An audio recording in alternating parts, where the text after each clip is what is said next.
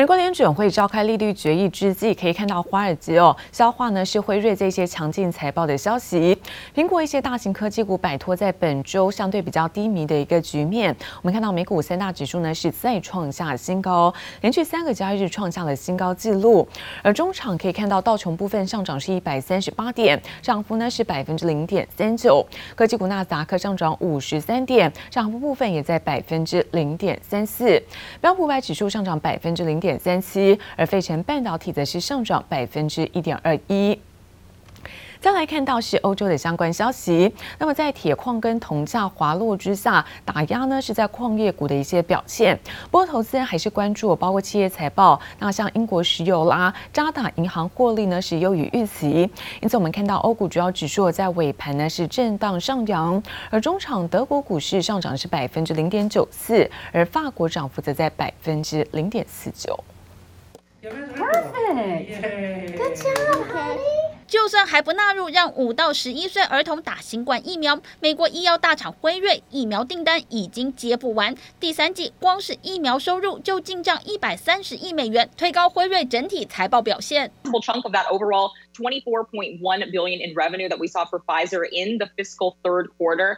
Uh, the company also raising its outlook for the full year. The company sees uh, COVID nineteen back revenue coming in at 36 billion, even though Pfizer has, of course, had a pretty strong run up ever since announcing that positive COVID vaccine uh, data back in November 2020. We are still seeing that stock continuing to rise in this morning's trading. 辉瑞看好市场对新冠疫苗需求依旧旺盛，上调了全年疫苗销售预期和全年获利展望。同样在疫情下表现亮眼的，还有运动品大厂 Under Armour。防疫居家期间，民众舍弃正式服装，反倒是休闲和运动服饰消费大增。Under Armour 预估全年营收有望上升百分之二十五。Uh, apparel sales up 14% in the quarter, footwear up 10%.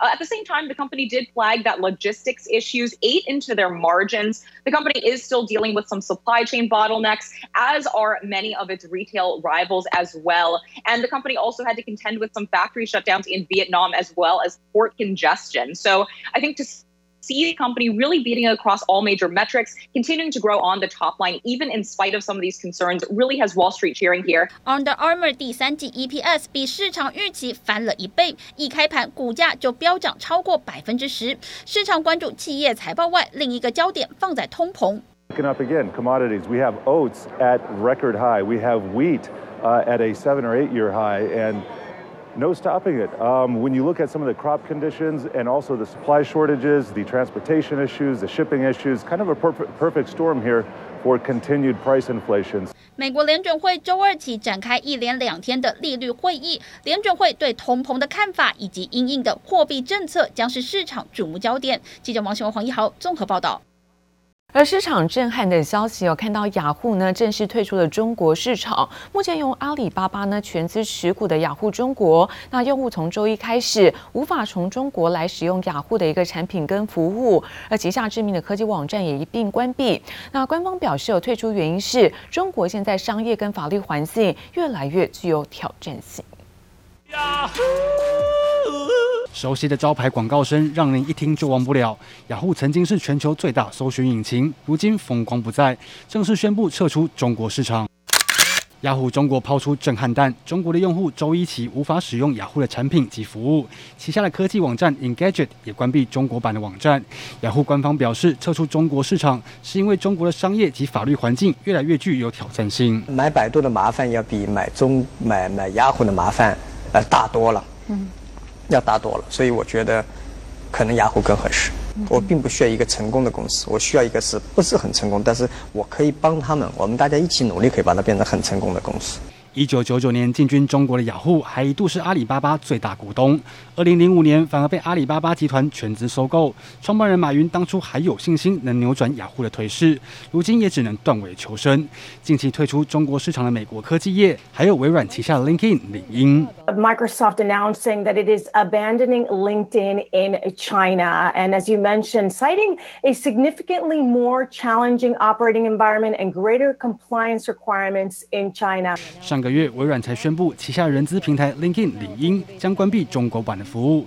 中国为了避免青少年沉迷打游戏，监管措施也扫到游戏产业。美国电玩游戏开发商 Epic Games 也宣布，热门游戏《要塞英雄》将于十五号关闭中国的伺服器，结束三年中国的营运。杰林布基巧新综合报道。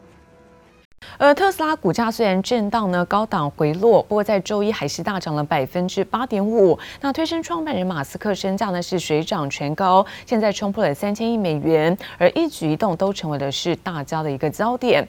马斯克他最新有在推特上是以在人类为题，那用中文写下了潮值的七步诗，马上掀起热烈的讨论，有不少网友疯狂的猜测谐音，有人认为马斯克在暗示狗狗币，还有在柴犬币，那么自相残杀的市场现况。I, I use my tweets to express myself. 语不惊人死不休，马斯克罕见用中文发推文，以人类为题，用中文写下曹植的七步诗，大叹本是同根生，相煎何太急。突如其来吟诗作对，不少国外网友看得一头雾水，用翻译软体翻译，还以为是跟豆子有关。台湾网络论坛上则马上出现马斯克的梗图。You can change the shares of cryptocurrency more than China can. Yeah. Is that a good thing? Um, if it goes up, I suppose. 不知道是谁告诉马斯克，曹植透过七步诗描写兄弟相残的悲哀。有网友就幽默猜测，斗奇婴童 dodge 自称狗狗币教父的马斯克，可能想借此暗示狗狗币和柴犬币犬币相残的市场现况。Our current price target for Tesla is three thousand dollars. Uh, now, if we zoom out even further and think about the robo-taxi opportunity, we think that that could drive nine trillion dollars in revenue to the robo-taxi platforms within the next decade. 特斯拉股价继十月飙涨百分之四十四之后，周一又大涨百分之八点五，市值冲破一点二兆美元大关，已经是全球首富的执行长马斯克财富一天暴增两百四十亿美元，如今身价达到三千三百五十一亿美元，是股神巴菲特的三倍，一举一动备受市场关注。记者王杰赖婉君综合报道。而八寸晶圆代工厂世界先进，那么受惠于在出货量增加，还有在涨价的效益带动之下，第三季在最后存益达到三十二点八亿元，EPS 两元，改写是历史的新高。而董事长方略表示说，那订单能见度呢达到是明年的上半年，产能利用率是维持在高档，在上调是今年的资本支出，那么最多达到九十亿元。另外看到矽晶圆大厂环球晶啊，在第三季的净利虽然只有达到三十一亿，EPS 部分是。七点一三元。不过董事长徐秀兰表示，产能呢是全线的满载运作，同样看好半导体将会一路旺到明后年。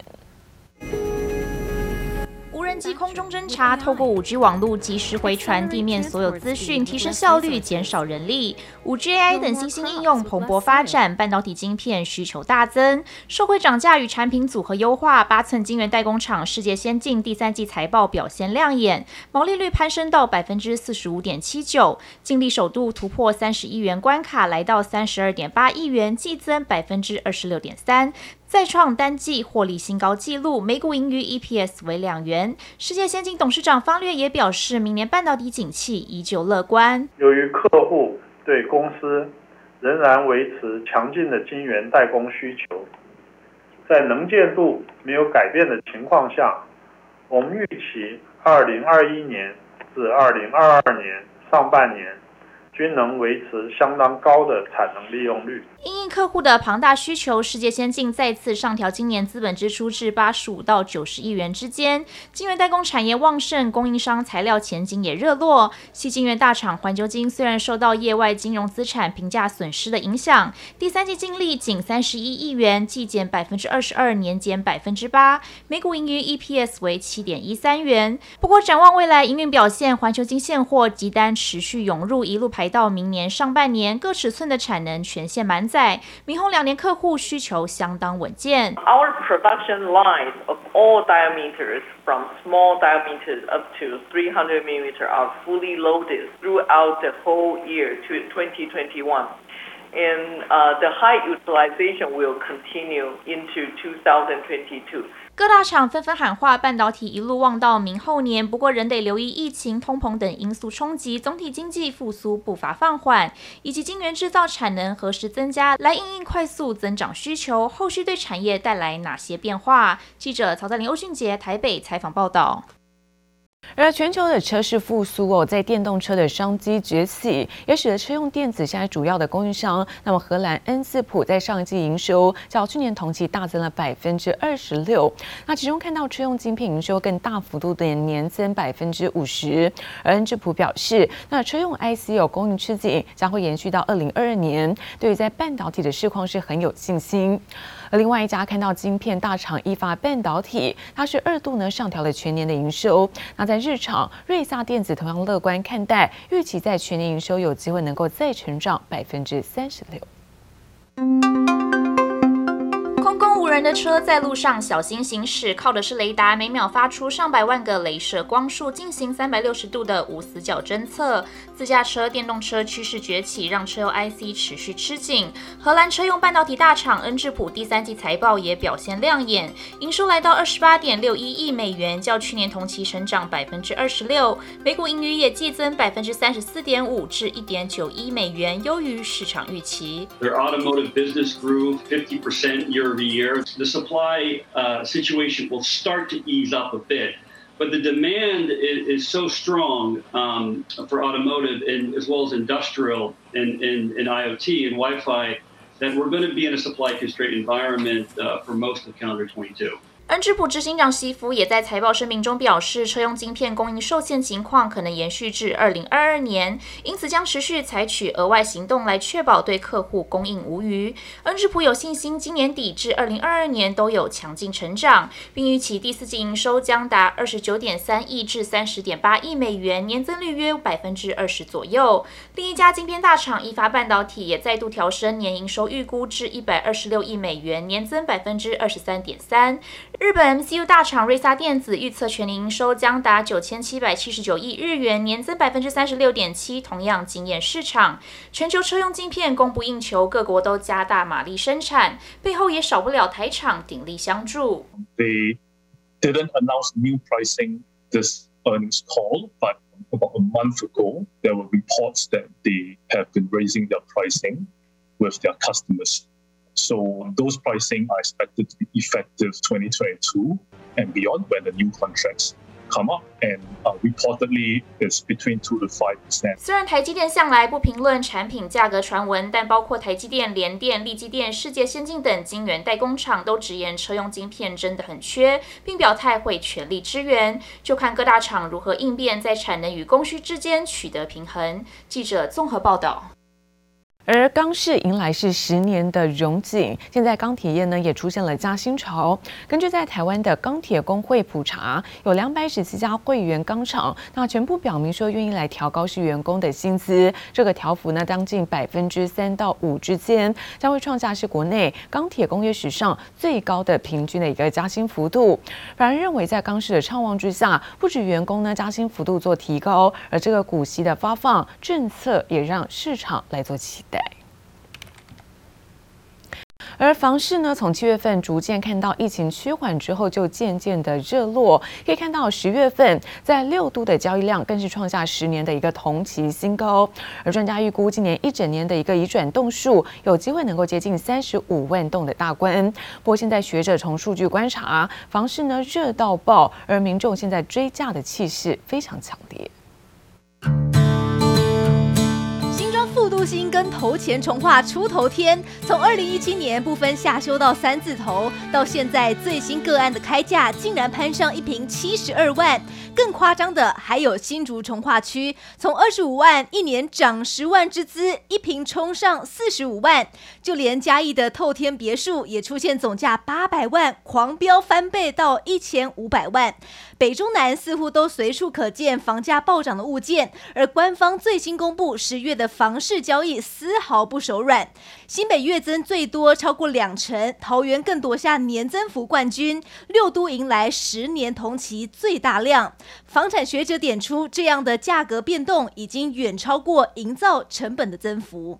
建商的推波助澜，一直呢拿停滞性通膨呢在那边吓唬民众，哦，那就。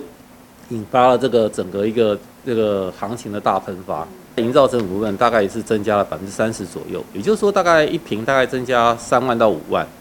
那可是你看他们现在加价的程度，动不动给你加五万、十万、十五万这个方式在加。让学者断言房市已经热到爆的依据，还有国泰房地产指数，不论是成交价、推案量，还有三十天销售率，都出现罕见的三个加号，象征过热的大幅增加。它大幅抬升了它的价格，而且它增加到大幅增加它的推案量，而且销售率也大幅提升，消费者买单了。这个事情会刺激建商在第四季的时候。更进一步的去试探你消费者的底线。学者点出，害怕通膨的族群还有台商回流是当前的两大买盘，但面对明年包括量化宽松可能退场、升息疑虑等利空挑战，接下来民众买不买单将成为第四季房市多空观察的重要关键。记者高雄吴国豪台北采访报道。